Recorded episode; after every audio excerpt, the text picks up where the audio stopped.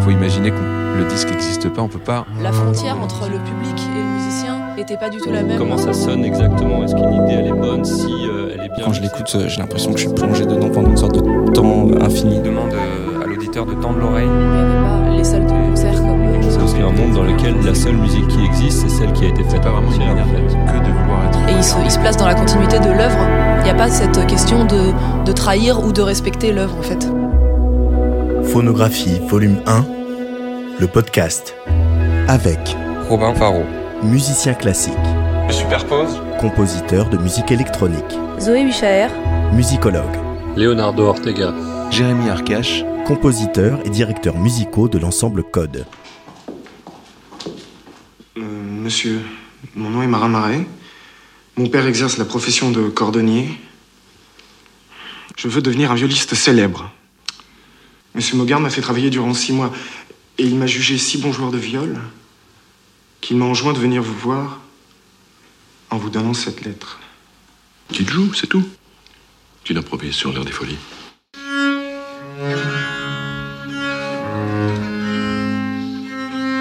Le jeune Marin Marais, interprété par Guillaume Depardieu devant Monsieur de Sainte-Colombe, joué par Jean-Pierre Mariel. Si le grand public connaît La Viole de Gambe et Marin Marais, c'est en grande partie grâce à Tous les matins du monde, le roman de Pascal Quignard, adapté au cinéma par Alain Corneau. Marin Marais sera l'élève de Sainte-Colombe et deviendra membre de l'Académie royale de musique, c'est-à-dire musicien de l'Opéra de Paris sous la direction de Lully. Puis, il obtiendra la charge de joueur de viol dans la musique de la Chambre du Roi. Il a écrit cinq livres contenant près de 600 pièces pour viol, et c'est une pièce du cinquième livre, le Prélude en arpègement, que l'ensemble Code, emmené par Jérémy Arcache et Leonardo Ortega, a choisi pour ouvrir leur phonographie.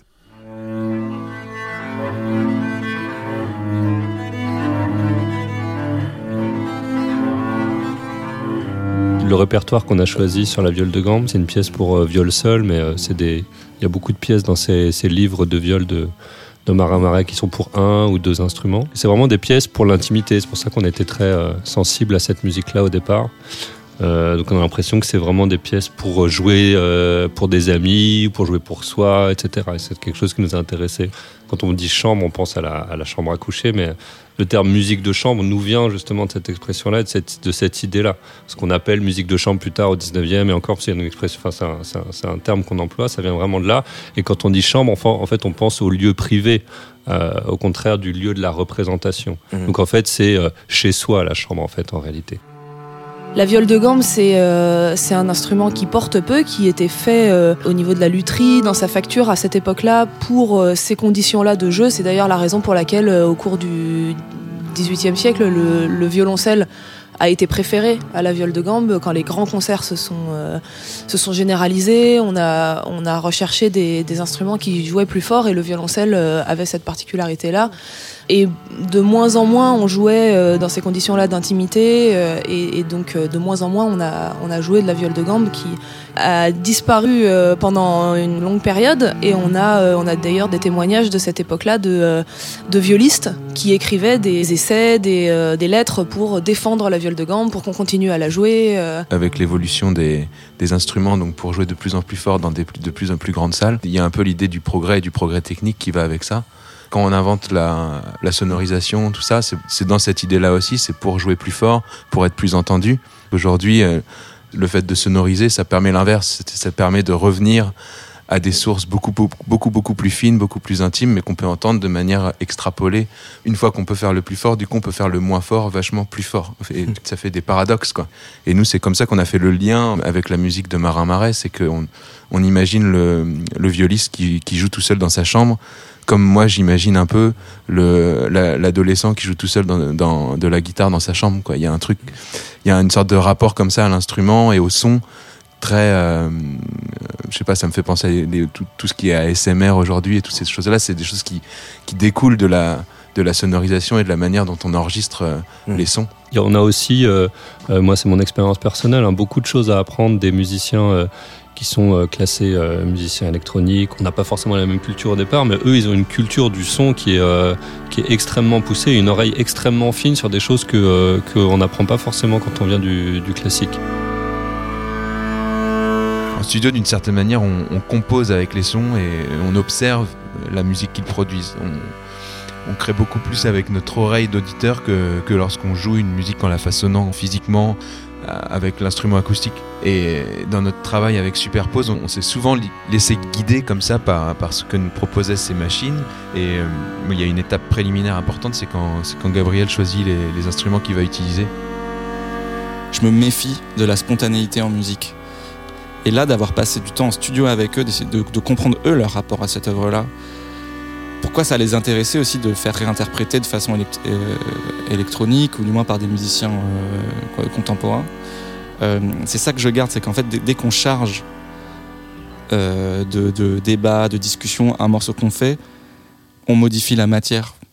Le principe des phonographies est simple. Trois mouvements comme trois visions d'une même œuvre du répertoire classique.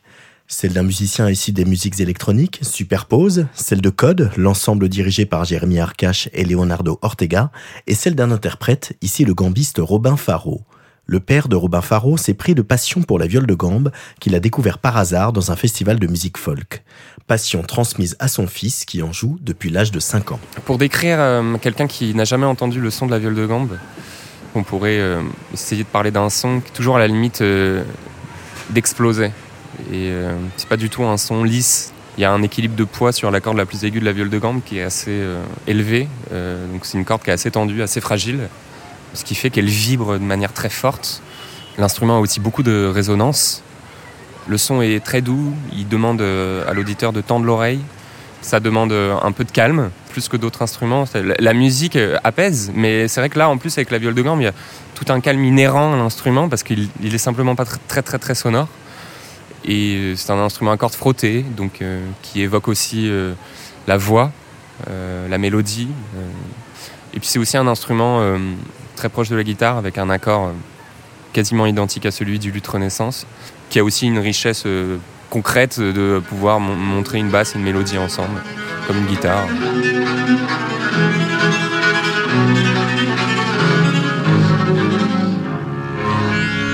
Moment incontournable de l'ouverture d'une suite ou d'une sonate, le prélude tient son origine de l'habitude des musiciens d'improviser, de préluder pour s'échauffer et vérifier l'accord de leur instrument avant un concert. C'est vrai qu'avant d'aller sur scène, j'ai besoin de, jouer mon instrument. C'est pas possible d'arriver sur scène euh, sans avoir euh, eu un contact, en tout cas pour moi, avec l'instrument euh, assez étroit avant, ne serait-ce que pour se calmer aussi. La, musique, c'est un- une bonne thérapie pour gérer le stress, je trouve. Donc c'est vrai que je le considère pas comme un rituel, mais c'est, je suis instinctivement amené à accorder ma viole, parce qu'en plus, euh, la viole de gamme se joue sur des cordes en, boyau pour retrouver les, sons euh, du passé. C'est assez fragile à l'hygrométrie, à la température. Et ne, ne serait-ce que pour cette raison, j'ai besoin d'être avec l'instrument avant pour qu'il soit aussi dans de bonnes conditions. Lui.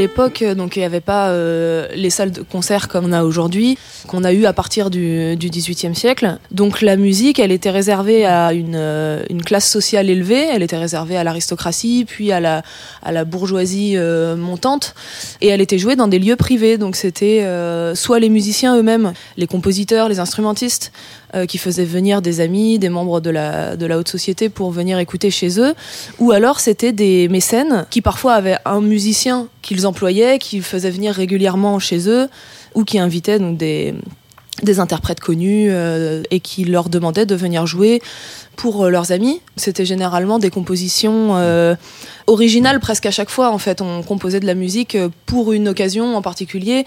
Un aristocrate, un grand bourgeois demande à un musicien de venir animer une soirée.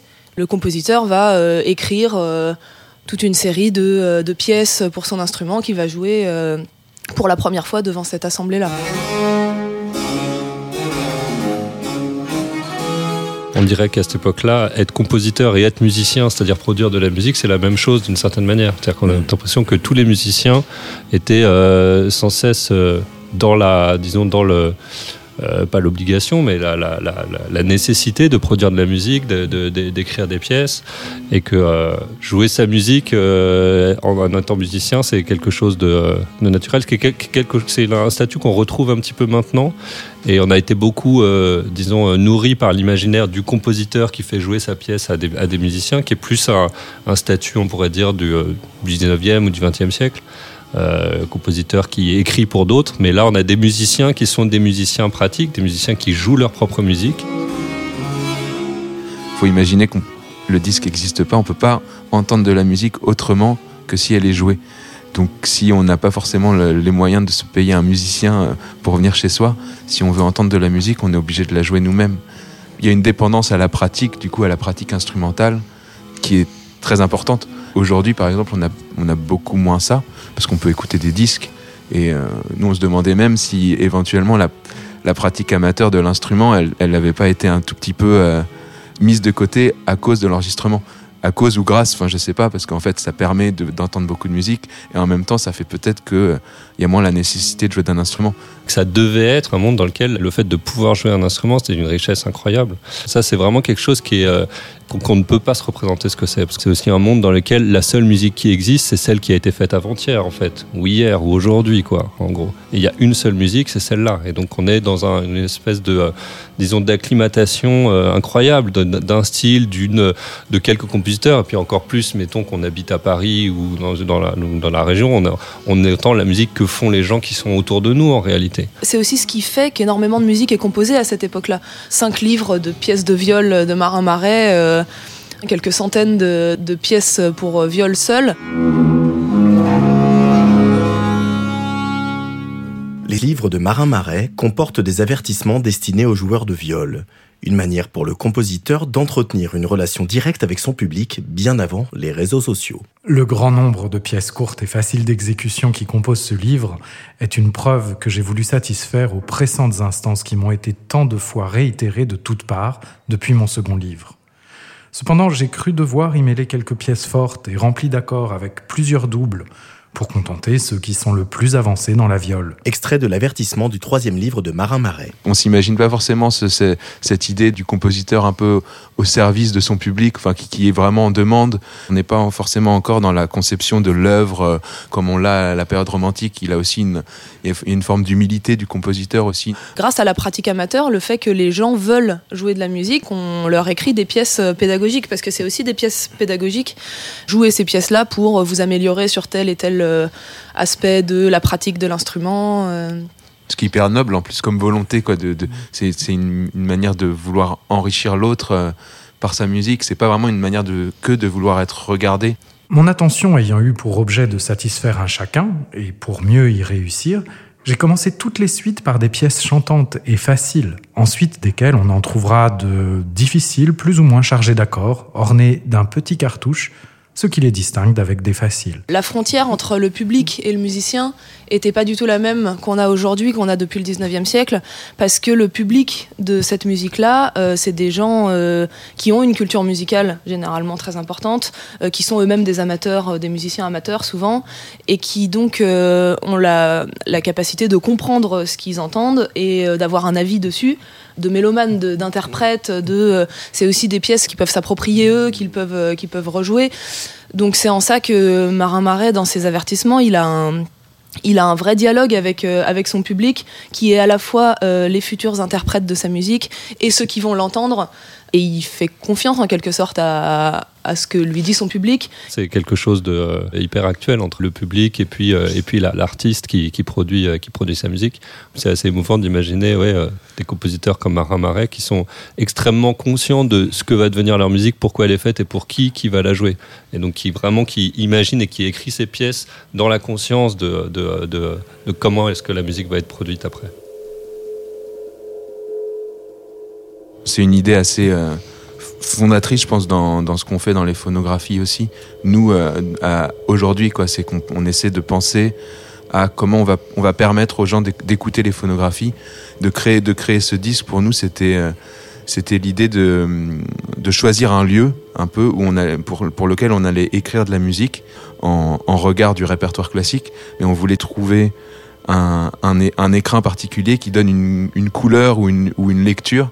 Et le disque, il, nous obligeait quelque part à, faire certaines choses. On se disait, si on, si on veut créer des choses sur disque, il faut, aller, il faut plus aller par là, utiliser l'enregistrement et tout ça, et se dire que les gens vont l'écouter au casse tout seul, par exemple. C'est un truc qu'on s'est vachement projeté d'écouter ce disque comme ça et euh, pas du tout les pas du tout l'écoute qu'on a en concert qui est pas du tout la même mm. et, euh, et, je trouve que les compositions des phonographies on les a vachement pensées dans ce sens-là et c'est ça qu'on aime voir aussi c'est que on, on, voit que Marin Marais pensait à, à, la manière dont il allait être euh, écouté et nous on y, on, y, on y pense vachement aussi en tant qu'artiste aujourd'hui de, de, savoir comment on, on véhicule ce qu'on fait et pour que les gens profitent au mieux de ce qu'on propose.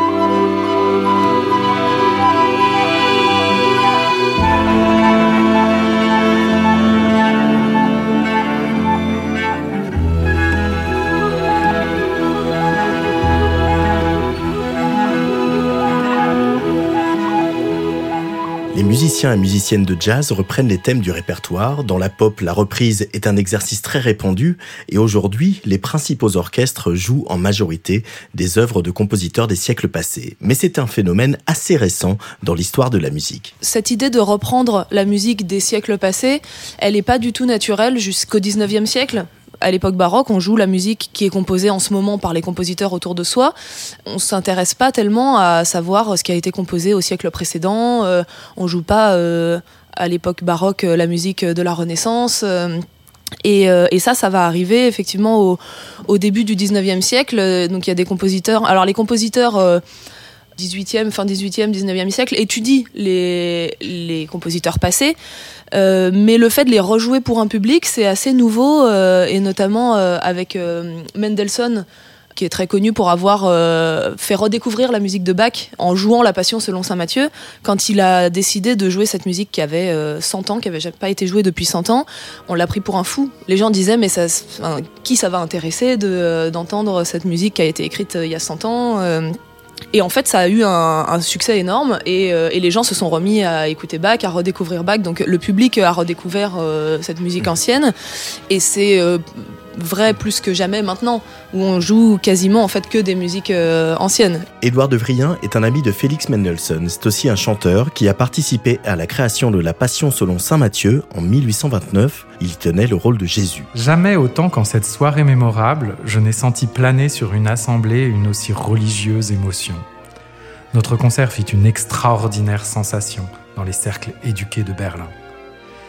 Tous ceux qui s'intéressent à la musique savent qu'à partir de ce moment, d'autres passions de Bach furent mises à l'étude. Ils savent aussi que, dès lors, l'attention fut portée sur les œuvres instrumentales du vieux maître, qu'elles furent publiées, jouées dans les concerts, etc. Les admirateurs de Bach n'oublieront pas qu'ils doivent à Félix Mendelssohn d'avoir donné une vitalité nouvelle au plus profond des compositeurs.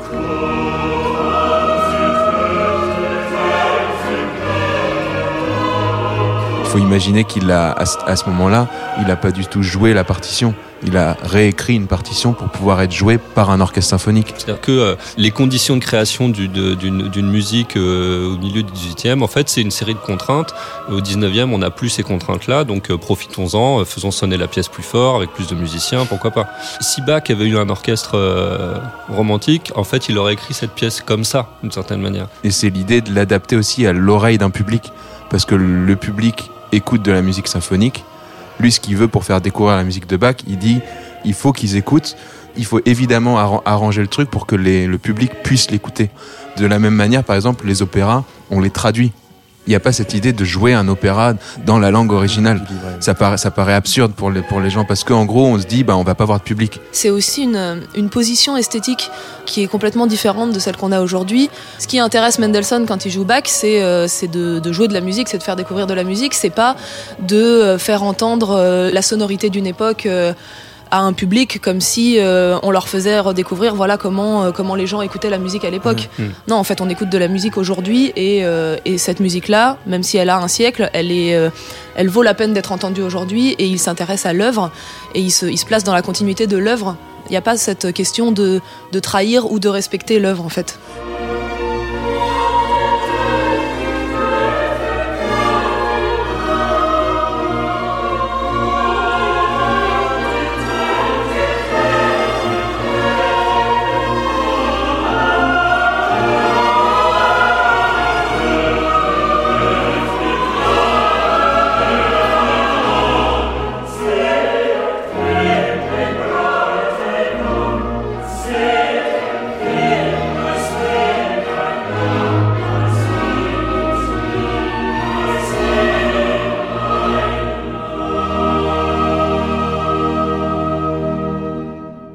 Consentus Musicus Wien compte parmi les premiers ensembles à interpréter le répertoire baroque sur instruments d'époque. Créé en 1953 par Nicolaus Arnoncourt et son épouse Alice Arnoncourt, il se constitua d'abord de musiciens de l'Orchestre symphonique de Vienne qui, après quatre ans de répétition et de recherche musicologique, donneront leur premier concert officiel en 1957 au Palais Schwarzenberg à Vienne. Il y a une, une conscience qui naît dans les années 50 chez les musiciens que euh, on joue la musique baroque euh, d'une façon euh, romantique, romantisante, et qu'on voudrait retrouver la sonorité de l'époque baroque. On a coupé avec la tradition de l'époque baroque, donc c'est plus une pratique qui est naturelle. Tout ce qui était évident pour des musiciens de l'époque, comment on doit jouer ça, quelle longueur de note, quoi accentuer, ce genre de choses, on l'a plus. Donc Arnoncourt et son ensemble et d'autres d'autres musiciens de cette époque-là lisent les traités baroques sur voilà comment on doit orner, comment on doit euh, comment on doit jouer euh, pour, enfin, dans le, dans le style, dans le bon goût euh, de l'époque. Ce qui est dur, je trouve, c'est que en, en, même temps, à cette époque-là, il y a au cinéma des reprises de, de musique baroque justement pour le coup méga romantisé et tout, euh. Il y a, y a Barry Lyndon, il y a même dans Fantasia, il y a une, y a, y a une, reprise, de Bach à l'orchestre. Enfin, il y a, y a des arrangements euh, de cette musique-là qui sont dans, une vision justement encore un peu, à, bah encore à l'ancienne vachement, mais qui sont très entendus.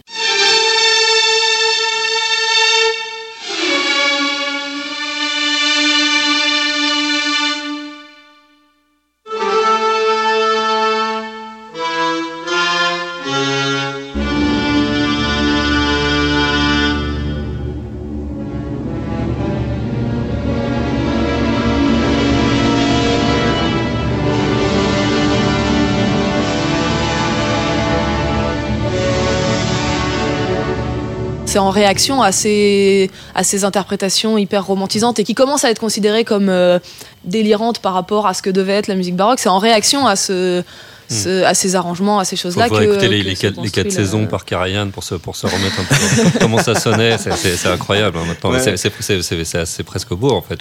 mais c'est une musique un peu imaginaire. Mais en fait, aujourd'hui, on peut avoir du recul là-dessus. Et moi, ce que ça me dit, c'est qu'en tant qu'interprète, on on peut euh, vachement teinter la, musique et c'est super pour l'interprète, ça lui donne une responsabilité et un, et un engagement que peut-être dont il n'était pas forcément conscient euh, avant, avant ce renouveau baroque.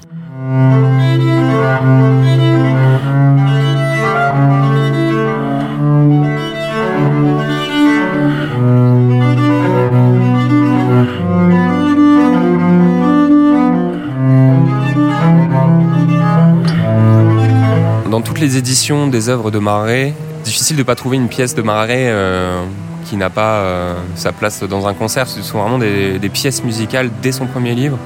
Le prélude en arpègement est d'une immense beauté euh, à l'aide de, cet outil qui est l'arpègement sur les instruments à cordes frottées et, à cordes pincées aussi, une sensation de, flou avec une harmonie qui se développe particulièrement. Puis il y a quelque chose d'un peu hypnotique et intrinsèque à l'arpègement. et du coup, ce prélude est par excellence, enfin, euh, une pièce de, charme. Un arpège, c'est un, c'est un accord, plusieurs notes qui sont écrites, donc comme on pourrait jouer euh, plaqué au piano euh, plusieurs notes en même temps, et le fait de les arpéger, c'est de les jouer l'une après l'autre. Donc c'est, c'est le même, c'est le même objet musical, c'est-à-dire un accord, mais mais c'est une, une, façon de l'articuler, c'est-à-dire en jouant les notes l'une après l'autre, plutôt que tout en même temps. On pourrait dire que c'est déjà spécifiquement instrumental C'est-à-dire qu'il y a beaucoup de, de, types de, de jeux, euh, et, c'est très vrai encore au 17e et au 18e, qui sont en fait issus de la musique vocale, qui sont inspirés de la musique vocale, les lignes, les mélodies, euh, euh, le jeu à deux ou trois voix, etc. Il y a plein de choses en fait qui sont issues de la musique vocale. L'arpège, c'est typiquement un truc instrumental qui est vraiment fabriqué par, disons, les, dispositions des cordes, etc. Et c'est très souvent d'ailleurs un des, euh, disons, des clichés de la musique virtuose, la musique dure à jouer pour les instrumentistes, c'est-à-dire des grands arpèges où il faut aller très vite du bas vers le haut, euh, des choses dures à jouer pour la position des mains, etc. Donc c'est l'arpège, c'est une signature un peu de la musique instrumentale, que ce soit euh, pour le violon, pour le pour les instruments à clavier, voilà. Donc c'est souvent quelque chose d'un peu pédagogique aussi, parce qu'on apprend à jouer en travaillant des arpèges. Encore maintenant, je pense que ça reste vrai. L'arpège, je pense, c'est au XXe siècle que ça redevient une idée de compositeur, c'est-à-dire que avec la musique minimaliste, avec Steve Reich et tout ça, toute l'idée de dire, en fait, c'est aussi l'idée que l'arpège va plus accompagner justement, mais devient ce qu'on écoute. Il n'y a plus de mélodie, justement. On trouve que l'arpège peut développer un monde à lui et qui est un monde euh, absolument sans parole. C'est-à-dire qu'il y y a la musique instrumentale qui est sans parole, mais quand on met une mélodie, déjà, on a quand même une impression de discours, que quelqu'un nous parle. Ici, il n'y a plus que des arpèges. Là, ça rejoint la mécanique, ça rejoint des choses qu'on associe moins à l'humain. Ça fait référence à quelque chose qui est un peu universel. Je pense que c'est pour ça que c'est très utilisé en musique de film parce qu'en fait, ça permet de faire des grandes montées un peu mystiques sans prendre toute la place euh, du discours. C'est-à-dire que s'il n'y a pas de mélodie, ça permet aux acteurs de, de parler par-dessus et ça les nourrit comme si on sentait dans leur, dans leur trip quelque chose qui est en train de bouillonner. Quoi.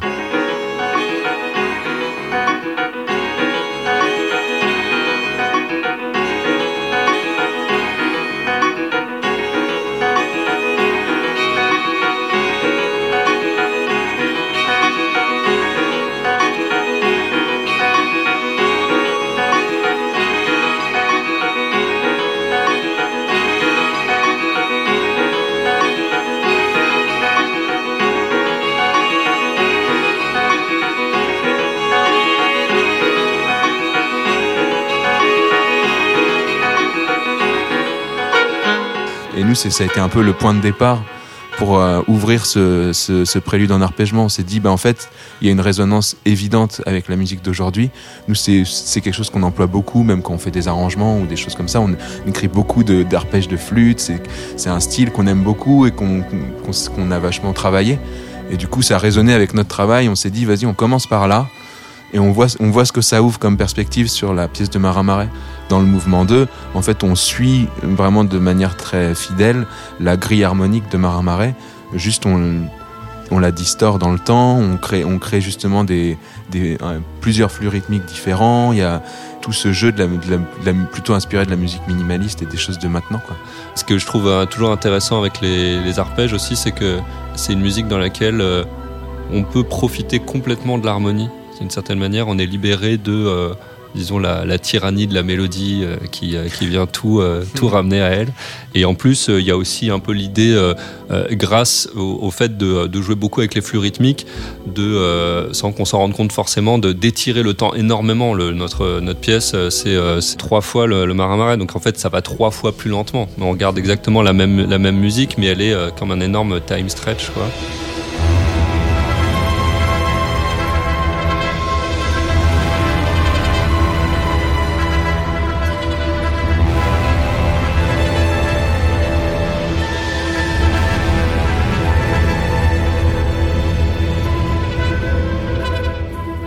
Qui m'intéresse dans l'arpège, c'est euh... en fait ça crée très vite un terrain connu. Ce qui fait qu'on aime bien un morceau, c'est qu'il y a un motif qui revient. Il nous est présenté une première fois, puis il revient et comme il revient, il nous est familier et tout ce qui nous est familier nous plaît. Compositeur de musique à l'image, auteur de plusieurs albums dont Nova Cardinal le dernier, Superpose a suivi une formation au conservatoire pour se tourner vers l'électronique à l'adolescence. Et l'arpège, il a un intérêt aussi rythmique parce qu'il permet de créer des sortes de surprises rythmiques euh, assez facilement parce que sur toutes les machines, les synthétiseurs qui, ont qui sont équipés de, de on peut régler à la, croche, à la noire, croche pointée, etc. Et en fait, ça, peut créer des syncopes et donc très vite des effets de, de phase qui sont les effets très chers à la musique minimaliste et tout ça. Le morceau le plus obsédant pour moi avec un arpège, c'est The Rip de Portishead, qui en plus fait le lien. C'est un morceau qui est super intéressant parce qu'il fait le lien. Ça commence avec un arpège de guitare, assez mal enregistré volontairement, qui se transforme en arpège de synthé qui mute en arpège de synthétiseur. Donc il fait un peu l'histoire de l'arpège en quelques minutes ce morceau, c'est marrant. J'ai eu peur quand j'ai reçu cette proposition parce que je me méfie beaucoup de l'interprétation électronique euh, de la musique classique qui est un raccourci souvent euh, enfin théorique et conceptuel et qui dans les faits dans la musique elle-même peut ne pas raconter grand-chose on peut passer à côté du propos j'ai réfléchi à ce que m'inspirait cette musique et ce qui m'intéressait moi en tant qu'auditeur et ce que j'ai retenu ce que j'ai identifié en premier c'est la une forme de distorsion du temps quand j'écoute euh, et le prélude en arpègement les enregistrements sont assez courts, la pièce est assez courte, et pour autant, quand je l'écoute, euh, j'ai l'impression que je suis plongé dedans pendant une sorte de temps euh, infini. Et donc, euh, j'ai essayé d'étirer le temps, de déjà faire une pièce longue, assez concrètement, d'étirer les arpèges, de les distordre, de les, de prendre le temps de les observer, comme si on faisait un zoom sur ces arpèges.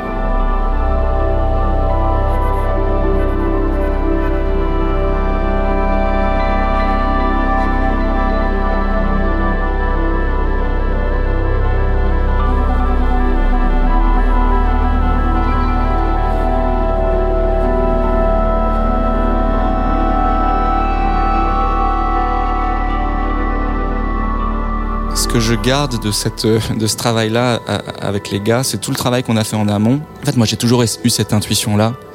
J'aime bien réfléchir à ce que je fais pour comprendre pourquoi je le fais et que ce que j'ai fait porte son sens euh, dans la durée.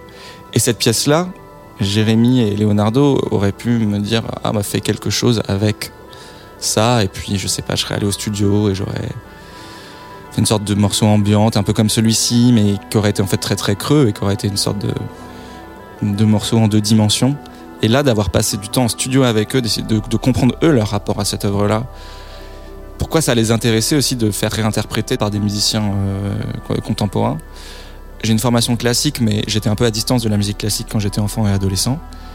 Et je l'ai redécouverte et j'ai reconnecté avec elle plus tard par la musique électronique en faisant un chemin euh, chronologique inverse. Donc la musique électronique, son obsession pour euh, la musique minimaliste américaine, euh, l'obsession des minimalistes, américains pour les romantiques, etc. Et en fait, je suis allé à rebours jusqu'au chant grégorien, quoi. Et donc là, de faire ce, travail-là, je me dis humblement, j'espère que si des gens euh, ont accès à ce répertoire-là parce que euh, ils aiment bien ma musique ou celle de Can Blaster ou celle de Bachar, peut-être qu'ils pourront aussi emprunter ce chemin à rebours. Et ça, ça me, ça me plaît comme idée.